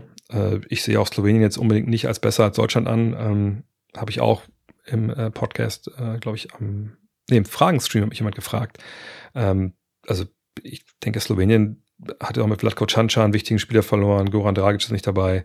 Ähm, also ich sehe nicht, dass das ein Team ist, wo ich denke, da muss jetzt Deutschland vorzittern. So, und wenn du aber äh, in der Weltmeisterschaft oder bei einer Weltmeisterschaft eine Medaille gewinnen willst, wenn man da als erwartet wird, dass du Australien schlagen musst, Finnland vielleicht am besten noch und dann eventuell ein Team wie, wie, wie Slowenien, und dann bist du halt im, in der K.O.-Runde, wenn ich es nicht ganz falsch sehe. Ich denke, das ist, äh, also da muss man schon mal klarkommen. Das ist jetzt kein überbordender Anspruch an die deutsche Nationalmannschaft, dass man diese Mannschaft eventuell schlägt, wenn man solche Ziele hat. Wenn man das Ziel hat, für sich äh, Achter zu werden oder Zehnter zu werden, dann ist es vielleicht ein bisschen viel, aber davon reden wir ja nicht. So, von daher, der Turnierbaum ist nicht der größte Gegner. Der größte Gegner sind diese Mannschaften, die da jetzt vor der Brust sind. Ähm, und das soll aber auch so sein. Also ich glaube, keiner von uns sagt, oh, wäre jetzt schön, wenn sie gegen, was weiß ich, die Cup werden, gegen China, ähm, gegen Japan irgendwie äh, spielen, dann sind sie im Halbfinale. Gut, ich meine, es wäre natürlich äh, schön, wenn die im Halbfinale wären, aber nein, das ist jetzt nicht, nicht schwerer, als es, als das sein sollte, ehrlich gesagt. Senat Lacevic, ich hoffe, ich habe es richtig ausgesprochen, fragt, wie kann man die vielen Absagen für FIBA-Nationalmannschaftsturniere in den Griff bekommen? Andere, anderer Termin, gleich an die Saison oder Summer League anschließend, hätte gerne bei Basketball-WMs die besten Spieler dabei. Es geht weniger um das Team USA als um den Rest der Welt. Ähm, glaube nicht, dass es da großartig einen Weg gibt, das in den Griff zu bekommen. Ähm, Im Gegenteil, man hat ja eigentlich schon viel dafür getan, dass es jetzt entschärfter ist, als es vielleicht früher der Fall war. Ich erinnere, früher war es ja so, dass ähm, ja nicht nur die Turniere im Sommer gespielt worden, sondern auch die Qualifikation dafür stellenweise. So hat man sich getroffen, hat Quali gespielt und dann ging es äh, zum Turnier oder nicht. Äh, das hat man jetzt ja alles nicht mehr. Sondern ne, das ist ja während der Saison, das war ja der große Knackpunkt in diesem Euroleague-Fieberstreit, der jetzt ja Gott sei Dank beigelegt ist. Ähm, und die NBA macht sowieso ihr Ding. Ne, die spielen ihre Saison, dem ist alles egal. Hauptsache, sie können dann irgendwie zur großen Maßnahme eben, vor allem Olympia, WMs, ähm, da ihr Top-Team hinschicken und der Rest, hey, hat sich nach denen zu richten. Von daher gibt es einen besseren Termin direkt nach der Saison? Nein, das wäre eine Katastrophe, weil dann bist du ausgelaugt von einer langen NBA-Saison, von einer langen Euroleague und äh, eine Landesliga-Saison, also deine Liga in deinem Land Saison, wenn du dann beide spielst. Und dann noch zu sagen, und jetzt geht es mit der Nationalmannschaft weiter, das ist ja richtige Scheiße so. Ich weiß, im Fußball ist es, glaube ich, mehr oder weniger so, ähm, aber das ist auch nicht optimal. also Fußball, äh, gesagt, letztes Jahr habe ich nicht mitbekommen, aber die Jahre davor, da gab es dann auch immer diese Diskussion, okay, krass, guck mal hier, ne, die Spieler, die wirklich lange mit dabei waren, total überspielten, dann direkt zur WM, direkt zur EM. Kein Wunder, dass die Mannschaften dann mit den Spielern auch nichts bringen. Ähm, von daher, das wäre kein Top-Termin. An die Summer League anschließen, die League ist ja komplett irrelevant. Also die hat damit ja gar nichts zu tun. Also früher zu legen jetzt als das in den Herbst. naja, macht ja erstmal schon mal aus Fieber, Fieber-Turniersicht keinen Sinn, dann äh, spielst du ja quasi eine Urlaubszeit, dann fehlen dir wahrscheinlich Sponsoren, fehlen dir äh, die, die Augäpfel, sag ich mal. Ähm, und es macht ja auch nicht viel besser. Ne? Ähm, denn du musst ja miteinander das irgendwie treffen. Und wenn wir sagen, die NBA-Saison endet für manche Teams Mitte April, für manche Teams im Juni, manche Teams dann Anfang äh, Mitte, Mitte Juni. Aber sagen wir mal so, Mai endet das. Dann kannst du den, Spielern sagen, ja, jetzt macht mal frei, was weiß ich. Zwei Wochen, drei Wochen und dann geht aber schon Nationalmannschaft los und dann im Juli spielen wir dann schon. Das macht ja auch keinen Sinn. Also die Termin, den man jetzt hat, dass man quasi sagt, okay, die NBA-Spieler, die gehen danach direkt ins Trainingslager und die Euroleague-Spieler natürlich auch und so. Das ist schon, finde ich, relativ alternativlos. Also ne, es gibt ja auch andere äh, Ligen in der Welt, also die ganzen BBL-Teams, so, die fangen jetzt irgendwie ungefähr an, sich zuerst mal zu treffen und so. Ähm, von daher, nee, der Termin, der ist schon da, wo er ist, richtig. Und ich denke auch nicht darum, dass der Termin der großartige Grund ist, dass jetzt die Stars fehlen. Also von den Stars reden, also von Jokic, von Murray, von äh, Antetokounmpo natürlich. Ähm, Jokic und Murray waren in den NBA Finals. Ich kann mir vorstellen, dass das einfach eine, eine wahnsinnig lange und wirklich auch, ähm, wie soll ich das sagen, einfach auch wirklich kräftezehrende Saison war und du das so ein emotionales High hattest dass du einfach sagst, Alter, nee, das, also das sagt, viel länger kannst du ja auch nicht Basketball spielen. Ähm, und dann, dann ist es aber auch okay, dass die absagen. Ich glaube, wenn die, wahrscheinlich beide, wenn die nicht, also A, wenn Murray nicht aus dem Kreuzbandriss vor ein paar Jahren, oder so viel lange ist ja auch nicht her, also ne, gekommen wäre und dann wäre wahrscheinlich bei Kanada dabei gewesen, aber so macht es total Sinn, dass er nicht spielt. Jokic hat mich gesagt, ein bisschen überrascht. Auf der anderen Seite, wie gesagt, lange Saison, hat er viel gegeben kann man total nachvollziehen, dass er sagt, nee, es reicht jetzt diesmal nicht. Antetokounmpo ist verletzt. Ne, er kommt wirklich rechtzeitig fit dafür. Naja, und wer fehlt uns denn da noch? Sicherlich gibt es ein paar andere Namen von Leuten, die nicht dabei sind, aber wie gesagt, ich, ich denke nicht, dass die dabei wären, wenn jetzt irgendwie das Turnier einen Monat früher wäre. Ganz im Gegenteil, also jemand wie Antetokounmpo hätte dann auch nicht gespielt, Jokic und Murray sicherlich auch gar nicht, weil dann noch weniger Zeit dazwischen gewesen wäre. Von daher nein. Also während ich immer den, den Fall haben, dass ein olympisches Turnier sicherlich höher aufgehängt wird als eine WM oder EM. Das ist auch klar. Aber am Ende des Tages geht es um auch wieder da um individuelle Entscheidungen der Spieler, äh, ob die jetzt fit sind, ob es bei denen reinpasst, ob sie einen Vertrag unterschrieben haben. Die meisten haben ja einen Vertrag.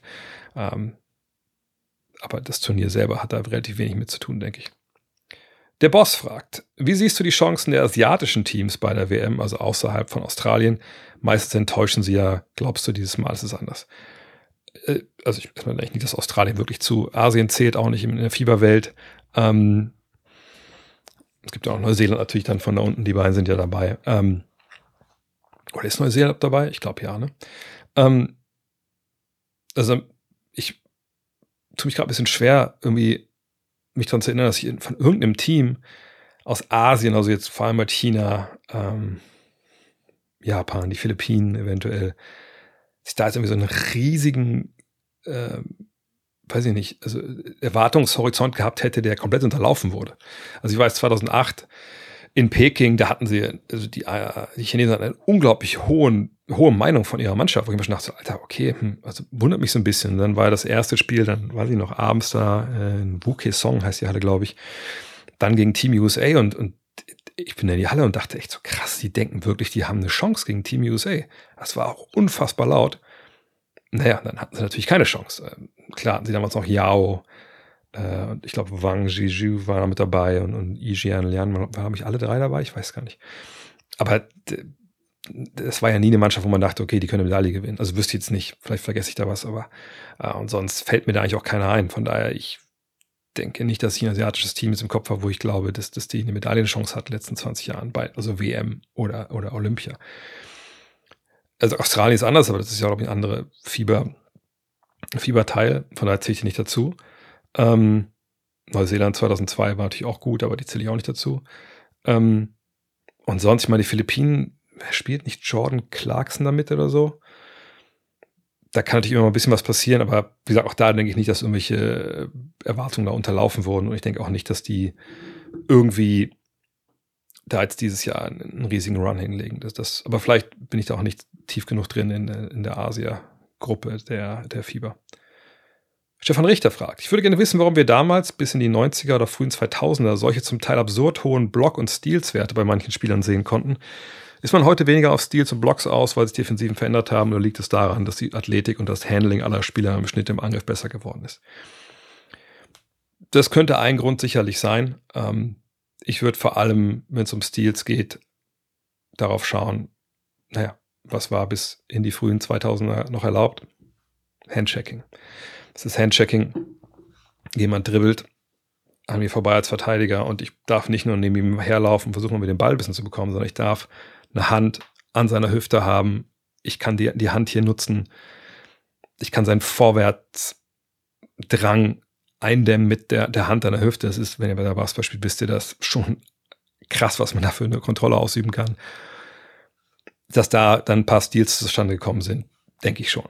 Dann muss man sagen, was hatten wir in der Zeit dann auch noch nicht? Wir hatten noch keine defensive 3-Sekunden-Regel, sprich, man muss bei seinem Gegenspieler sein. Ich vereinfache das Ganze jetzt. Ne? Man konnte natürlich schon irgendwie auch doppeln, aber man konnte jetzt nicht so eine quasi Zone spielen. Ne? Von daher, wenn da mal ein Pass kam, vielleicht der nicht ganz wirklich, sage ich mal, äh, on point war, dann konnte man da ein bisschen reinspritzen. Das war alles ein bisschen ähm, auch leichter vielleicht in dem Fall, was so Stils angeht. Was Blocks angeht, ich denke, die die Sache ist also vollkommen, liegt ja vollkommen auf der Hand. Also, wie viele Würfe wurden denn früher in den 90ern oder Anfang der 2000er von der Dreierlinie genommen und wie viele wurden in der Mitteldistanz und vor allem am, am Ring genommen? So, da sind wir relativ schnell in der Antwort zu sagen, ja, da wurden aber recht wenig Dreier geworfen. Genau. Also ging die näher am Korb hoch, die Würfe. Da sind Blocks natürlich um einiges wahrscheinlicher. Ähm, Ne, von daher könnte man schon heute denken, aber heute ist doch so, du kannst ja defensive drei Sekunden da unten stehen, dann kannst du doch, äh, ja gut, aber ist, da kommt ja keiner mehr hin, so wirklich. Ne? Also die werfen mehr von draußen. Von daher, das sind so die Hauptgründe. Ähm, die, die Athletik, das können wir außen vor lassen. Also jetzt irgendwie, dass darum geht jetzt, okay, es wird keiner mehr geblockt, weil die springen alle viel höher oder die danken jetzt über jeden rüber. Das ist auf jeden Fall nicht der Fall. Denn die Defense wird ja auch athletischer.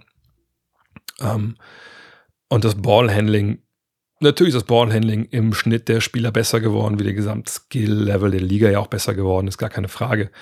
Aber Stil heißt ja nicht unbedingt immer, ich klaue den Ball jemanden, der, der Ballhandling macht, sondern ich klaue Pässe. Ne? Ich schlage jemanden den Ball aus der Hand, der im Slowpost steht. So. Ne? Also das, wie gesagt, das können auch Gründe sein, aber die Hauptgründe sind die, die ich davor genannt habe, denke ich. Schervinio mit der nächsten Frage. Ich habe das Gefühl, dass es früher mehr Spieler gab, die fürs Teambuilding einen Paycut, ne, also weniger Geld, genommen haben. Äh, allen Fragen Dirk Nowitzki. Hast du ein ähnliches Gefühl beispielsweise oder beziehungsweise Beispiele und Argumente, die dies widerlegen? Gut, ich habe jetzt keine äh, klare Auflistung, wie viele Leute eventuell weniger Geld genommen haben, äh, als äh, sie hätten bekommen können, um dem Team irgendwie zu helfen. Aber es gibt ja momentan ein relativ prominentes Beispiel James Harden, ne, vergangenes Jahr weniger Geld genommen in dem Sinne, ne, oder beim letzten Mal weniger Geld genommen und damit konnte man dann halt Hilfe verpflichten bei den Sixers. Ähm, also es passiert schon, auch heutzutage. Ähm, es ist auch früher passiert, aber ich, ich meine, Dirk ist immer das Beispiel, was uns immer so einfällt. Ich meine auch mich zu erinnern, dass bei den Spurs mal eventuell sowas gab. Aber am Ende des Tages habe ich nicht das Gefühl, aber es ist wirklich nur ein Gefühl, dass sowas früher öfter passiert ist als heute. Ähm, bei Dirk haben wir es sehr präsent, weil es halt um Dirk ging. Ähm, Camaro Anthony vor ein paar Jahren, wenn euch bei den Knicks erinnert, oh, er hat weniger Geld genommen. Ja, cool, aber das, das ist ja nicht so, wenn du auf 10 Millionen verzichtest, dass dann 10 Millionen unbedingt für neue Spiele investiert werden können. Ähm, sondern da spielen ja halt diese manchmal noch ziemlich vertrackten Salary Cap Regeln eine Rolle. Von daher das Gefühl habe ich ehrlich gesagt nicht. Man kann sogar andersrum eigentlich argumentieren und sagen, naja, seit wir diese Phänomene haben mit, mit Minimalverträgen, Maximalverträge, das gab es ja früher nicht, ähm, ist es vielleicht auch eher so, dass wir eher Spieler haben, die noch gewisse Skills haben, aber sagen, hey, ich würde gerne noch eine Meisterschaft gewinnen oder ich möchte eine bessere Situation haben für mich, wo ich einen Erfolg haben kann. Äh, ich ein Spiel für Minimaldeal irgendwo. Und das gab es ja früher ähm, dann eher nicht so. Ne, von daher, ich denke nicht, dass es da eine Entwicklung gibt, weg von, von diesen Entscheidungen für ich helfe meiner Mannschaft. Dennis Glogau fragt, mit welchem Point Guard würdest du am liebsten zusammenspielen und warum? Uff, ja gut, äh, gibt es natürlich eine Menge Namen. Ähm, wahrscheinlich, wenn es jetzt um NBA-Spieler gehen würde, würde ich mich für, für Steve Nash entscheiden, weil, ähm, gut, über seine Skills muss ich wenig sagen. Ne? Typ, der sich immer in die Mannschaft gestellt hat, obwohl er einfach ein krasser Offensivspieler war, super kreativer Typ, geiler Leader. Abseits des Feldes auch äh, super spaßig, wenn ihr euch an die Fotos damals mit, äh, mit Dirk Nowitzki erinnert. Ähm, oder an das Video damals, da wir die beiden Gitarre spielen und so. Äh, von daher, äh, ja, Steve Nash würde wahrscheinlich da äh, von mir die, die Stimme bekommen, weil ich glaube, mit dem könnte ich auch in der Regionalliga Spaß haben. So. und ob er da jetzt noch spielen würde, man könnte Fußball auch mit ihm gehen. Ne, das wäre vielleicht mal so für die Tage, wo es nicht um Basketball geht. Äh, von daher, äh, ja, ja, Steve Nash.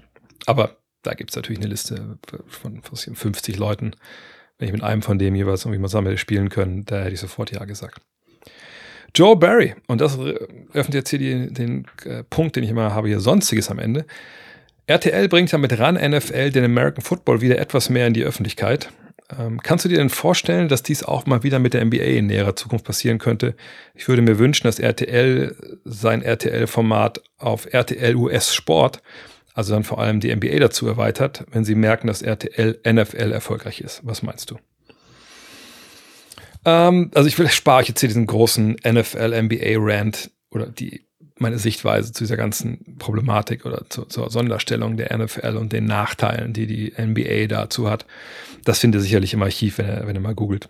Ähm, aber vielleicht zu diesem Punkt jetzt hier NFL auf RTL. Also erstmal glaube ich nicht, dass äh, die NFL es nötig hat, dass irgendwer sie noch mehr in die Öffentlichkeit bringt. Aber auf der anderen Seite natürlich, äh, der Move zu RTL ist sicherlich auch einer, den man gemacht hat, wenn man dachte, hey, man kann da noch ein größeres Publikum erreichen. Sicherlich gab es auch ein bisschen mehr Geld, kann ich mir vorstellen. Ähm, und klar, das ist auch eine US-Sportart und der Reflex zu sagen, naja, und dann können wir vielleicht noch andere US-Sportarten da auch noch zeigen, also zum Beispiel NBA, der ist natürlich da, aber weil eben beide aus USA kommen und, und, sonst ja eigentlich relativ wenig gemeinsam haben. Ähm, ich kann mir das, ich muss aufpassen, was ich sage. Ähm, eventuell kann ich mir das vorstellen, dass da man so, so denken könnte, dass man denkt, hey, wir haben das jetzt. Gibt es noch was anderes, was wir da mit dabei stellen könnten, ähm, um eventuell da mehrere Leute abzuholen. Vielleicht sieht man auch in den Zielgruppen NFL-Fan, NBA-Fan gewissen Overlap. Man guckt halt. Ähm, fragst dich immer, wie kann sowas gehen? Also ich meine, momentan werden Rechte neu verhandelt, dann müsste man halt ein Rechtepaket sich besorgen, wo man halt NBA auch zeigen kann, wie immer das aussieht. Also ob es jetzt Live-Spiele sind, relativ schwierig. Ähm, ne? Bei RTL sonntags ist ja belegt mit der, mit der NFL. Klar, es haben auch Spiele samstags, die früher sind, oder halt ähm, unter der Woche natürlich dann späte Spiele. Weiß ich halt nicht, ob sowas dann bei RTL ähm, in Planung ist, dass man wirklich Live-Spiele zeigt. Nur jetzt irgendwo Magazine äh, darzubringen, ist wahrscheinlich, wenn man überlegt, was funktioniert eigentlich im Sportfernsehen, das sind halt nun mal Events und weniger halt Magazinsendungen, ist dann vielleicht eher ein bisschen schwierig, denke ich. Ähm, Frage ist auch, natürlich gibt es vielleicht andere Sender, die dann äh, Interesse hätten auch hier muss ich aufpassen, was ich sage. Also, ne, vielleicht gibt es ja Sender, die vorher mal äh, Sportrechte hatten, NFL-Rechte dann verloren haben. Vielleicht denken die nochmal darüber nach. Ne? Ähm, das kann man sich alles durchaus vorstellen. Die Frage ist halt immer in solchen Rechtsperioden wie jetzt, was möchte die NBA? Also wenn wir zum Beispiel nach USA gucken, da ist die Ansage ja mittlerweile auch schon ein paar Jahre länger. Wir wollen nicht diesen einen Partner haben, Ne, dafür haben sie auch sehr, sehr viele Spiele, sondern wir haben mehrere Partner. Und ich rede jetzt nicht von den einzelnen lokalen TV-Stationen, die dann die Spiele von den Lakers, Celtics übertragen, sondern du hast TNT, du hast ESPN, ABC, was ja quasi dann ESPN auch ist, ähm, ne, ähm, die, die alle Spiele zeigen momentan. Plus League Pass, plus, ähm, ne, wie gesagt, die lokalen Partner. Aber da werden auch ja die Rechte neu verhandelt demnächst bei der NBA in den USA. Oh, oder sie werden jetzt fahren, soviel ich weiß, und dann geht das aber erst 2026, glaube ich, los.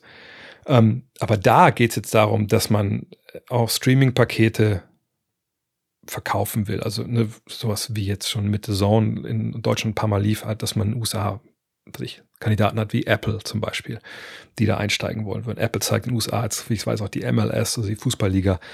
Ähm, und dass man da versucht, natürlich mehrere Partner zu gewinnen, wo natürlich keine Exklusivität hat, außer dann bei gewissen Events, zum Beispiel, dass bei ABC dann natürlich dann die Finals laufen. Ähm, oder bei TNT laufen dann, läuft ja, glaube ich, das All-Star Weekend, oder? Ähm, na, jedenfalls, dass man da mit vielen Partnern viel, viel Geld reinholen will.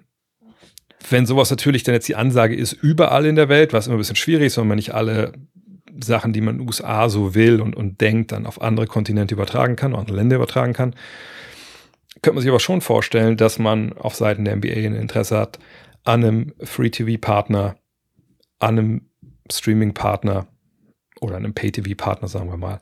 Von daher, ich will das nicht komplett, äh, sag ich mal, äh, in so eine Ecke schieben, dass es, dass es nie passieren kann, dass Sender wie RTL NBA Interesse hätte, aufgrund des Engagements bei, ähm, bei der NFL. Aber, wie gesagt, da müssen einige Sachen klar gefahren werden. Und ich denke, du musst halt Live-Spiele zeigen. Und ich weiß halt nicht, inwiefern für einen Sender wie RTL Live-Spiele unter der Woche nachts interessant sind. Oder so ab 0 Uhr, 1 Uhr interessant sind. Ähm, und sonntags, da ist nun mal NFL, also da wäre ja eher dann das Interesse vielleicht von einem Sender, der da nichts hat, sage ich mal. Äh, das Interesse, dass man da vielleicht Spiele zeigt oder halt samstags die frühen Spiele. Da bin ich sehr gespannt. Ich denke, für meine Begriffe wäre fürs Free TV wirklich halt diese Wochenendslots, ähm, das wären die, wo ich als NBA erpicht wäre, dass die gezeigt werden. Nur, ich sag mal so, Charlotte Washington ist wahrscheinlich dem gemeinen Fernsehzuschauer in Deutschland schwer zu verkaufen, im Sinne von, da schaltet keine Sau ein. Und dann wird es ein bisschen schwierig. Ähm, aber lasst uns überraschen, die Verhandlungen laufen. Ich hoffe, dass es bald dann natürlich auch zu einem, zu einem Ergebnis kommt. Aber das wäre der nächste Schritt natürlich für, für Deutschland in dem Sinn, uns als Basketball-NBA-Fans, dass man es da sehen kann. Nicht, weil wir jetzt alle danach dürsten und dann gucken wir nur noch diesen Sender. Ich hoffe, wir würden das machen, damit da die Zahlen irgendwie stimmen, obwohl die Zahlen ja nicht stimmen, weil wir alle keine Box zu Hause haben, die die äh, Einschaltquoten äh, äh, messen, ihr wisst das. Aber das wäre halt cool, äh, einfach um die Präsenz zu haben. Ähm, aber warten wir ab, warten wir ab, was da passiert. Olli Heul fragt, hat sich Pau Gasol schon bei dir entschuldigt, dass er dich in seiner Hall of Fame-Rede vergessen hat? Nee, hat wahrscheinlich meine Nummer verloren. Kann gut sein. Er ist ja damals ziemlich Höhe runtergekippt. Vielleicht ist das Handy dann, vielleicht liegt das Handy noch in, noch in, in Belgrad, wer weiß. Josias äh, fragt, der Spielplan wurde jetzt veröffentlicht. Gibt es Spiele oder Anreihungen von Spielen, zu denen du planst, rüberzureisen oder denkst du, boah, wäre das jetzt geil, dann dort zu sein? Wenn ihr schon länger zuhört, dann wisst ihr, dass äh, tr-germany.com und ich ja äh, seit Jahren, also ist ja echt schon Ewigkeiten jetzt mittlerweile, zusammen diese Podcast-MBA-Reisen organisieren. Und äh, traditionell schaue ich dann natürlich, wenn der Spielplan rauskommt, so war es heute auch, gucke, hey, wo nicht irgendwo, wo sind geile Städte, wo man hinfahren kann. Mein Gott, ne, die Städte kenne ich, ähm, da müssen wir nicht drüber reden, welche Städte interessant sind, aber ich gucke halt, wo sind geile Spiele in kurzer Zeit und wo macht es halt Sinn, nicht nur aus basketballerischer Sicht, sondern auch ein bisschen so eine Urlaubssicht, denn wenn Leute, wie, wenn ihr mitkommen wollt und ihr zahlt da auch Geld dafür, dann wollt ihr nicht nur ein Basketballspiel sehen, sondern natürlich auch was weiß ich, eine coole Stadt dahinter haben, einen Strand oder irgendwas in der Richtung. Und ich, ich sage das immer mit aller Vorsicht, weil ich weiß, die Fragen werden sich jetzt häufen, aber ich sage es vielleicht jetzt einmal und dann ist es vielleicht auch, äh, äh, dann wisst ihr auch Bescheid. Also ich habe heute drei Ideen hingeschickt und das, die decken sich eigentlich oft dann auch mit den geilen Spielanreihungen, die ich so sehe. Ich gehe jetzt aber auch nicht alle 30 Teams durch und schaue, ey, wo spielt eigentlich Sacramento? Wann spielen die zu Hause gegen wen? Ähm, aber ich gucke in New York, ich gucke in LA und ich gucke in Florida, also Orlando und Miami. Weil für diese Reisen das natürlich, also gerade LA und New York sind halt wahnsinnig, also bieten sich an, weil du hier zwei Teams hast. Und wir waren letztes Jahr zum ersten Mal seit ein paar Jahren wieder in Florida. Äh, und das war seit Jahren der, der geilste Trip äh, in Orlando und Miami. Ähm, auch wenn es da schon der kleinste war. Und äh, deshalb gucken wir da jetzt auch wieder. Auch weil natürlich da zum Beispiel mit, mit Franz und Moritz Wagner, die auch zwei Deutsche in Orlando spielen. Ähm, und da waren einfach echt, ich war ich ein bisschen aus dem Häuschen heute, weil einfach geile, geile Anreihungen von Spielen waren. Und dann gucke ich natürlich auch immer, vielleicht meinen Prozess zu erklären, wann spielt zum Beispiel Golden State eventuell in diesen Städten? Wann spielt zum Beispiel, wann spielen eventuell ähm, die Suns jetzt in diesen Städten? Wann spielt äh, Milwaukee da? Spielt vielleicht Denver da? Was ist mit, mit Luca und Dallas? Weil nach Dallas, da waren wir ja früher jedes Jahr, das haben wir dann irgendwann eingestellt. Auch weil Dallas natürlich so rein vom ähm, touristischen Wert jetzt sich nicht so wirklich anbietet. Aber man hat die natürlich gerne mit dabei. Also vergangenes Jahr zum Beispiel war der Dallas ja auch in ähm, LA dabei. Und äh, das hat echt wahnsinnig gut geklappt. Wie gesagt, unter immer unter Vorbehalt, weil ich habe jetzt die, diese Daten rausgesucht, welche Spieler das sind. Ich habe die hingeschickt zu TR Germany. Der Michael und sein Team kümmern sich da jetzt drum, gucken, ob man Hotels bekommt, wie teuer die Flüge sind. Das muss ja auch alles finanziert werden von euch. Das muss ja darstellbar sein. Und ähm, ich, ich hoffe einfach brutal, dass das klappt. Ich glaube sogar, der eine Trip wäre sogar in den Osterferien, was wir normalerweise irgendwie, glaube ich, eher nicht so machen, weil die Flüge ja teurer sind. Ich hoffe, dass das auch klappt. Aber äh, Michael meinte heute, ey, irgendwann nächste Woche hat er das dann hoffentlich fix. Wenn nicht, müssen wir nochmal andere Termine anfragen. Du musst ja auch die Vereine fragen, ob du Karten kriegst und so.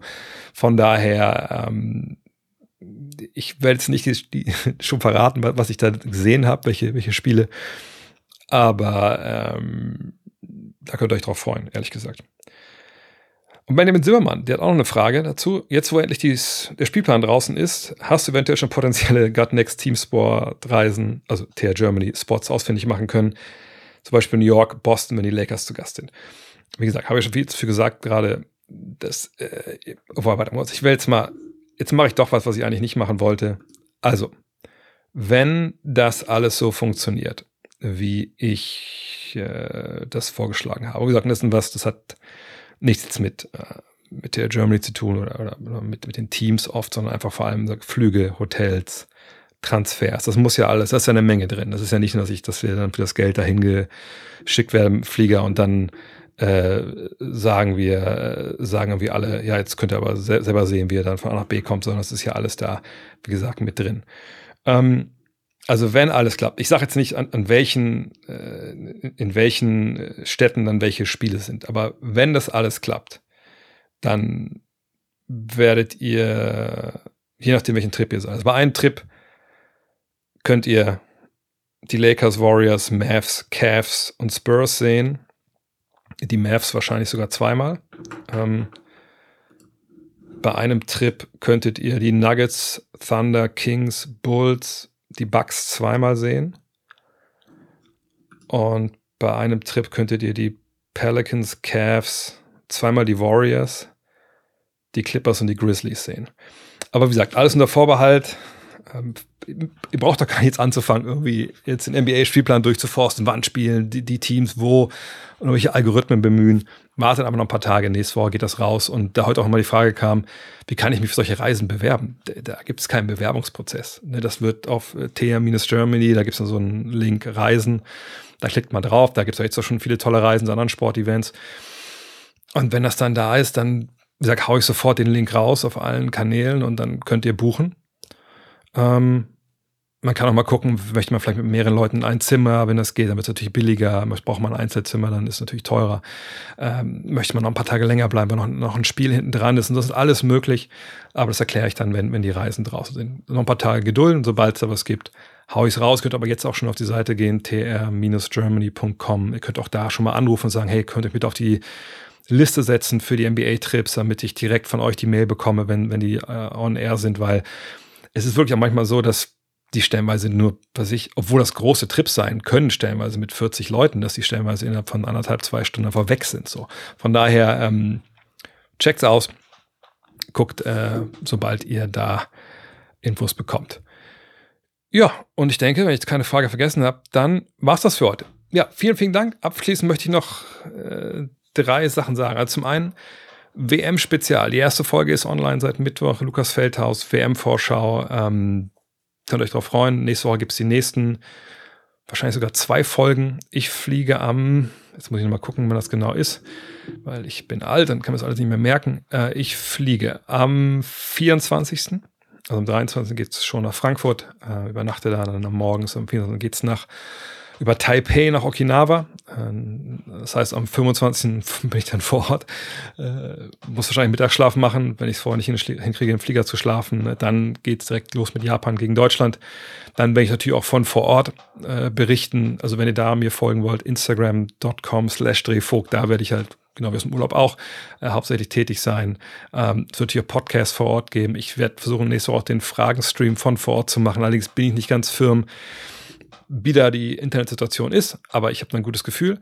Ähm, ja, freue ich mich drauf. Ansonsten, wenn ihr sagt, okay, aber bevor du fährst, ich brauche noch so ein äh, Supporter-T-Shirt oder ein Teamwork-T-Shirt oder hier äh, das neue Mac Blink, kein Problem. Einfach bestellen auf äh, gutnextmac.de. Die Sachen, die ich rausschicke, das ist vor allem das Supporter-Shirt. Das schicke ich natürlich gerne nach vorne raus, vorher raus. Ähm, ja, ansonsten euch ein tolles Wochenende. Denkt dran, auf Magenta Sport, Deutschland gegen Griechenland, Deutschland gegen das Team USA. Äh, 18 Uhr Samstag und Sonntag, frei empfangbar für alle. Ja, und dann hören wir uns Dienstag schon mal wieder äh, mit der Rapid Reaction. Dann äh, Montag wahrscheinlich sogar schon mit dem äh, WM-Spezial und ab spätestens Donnerstag dann von Okinawa. In diesem Sinne, haut rein. Ciao.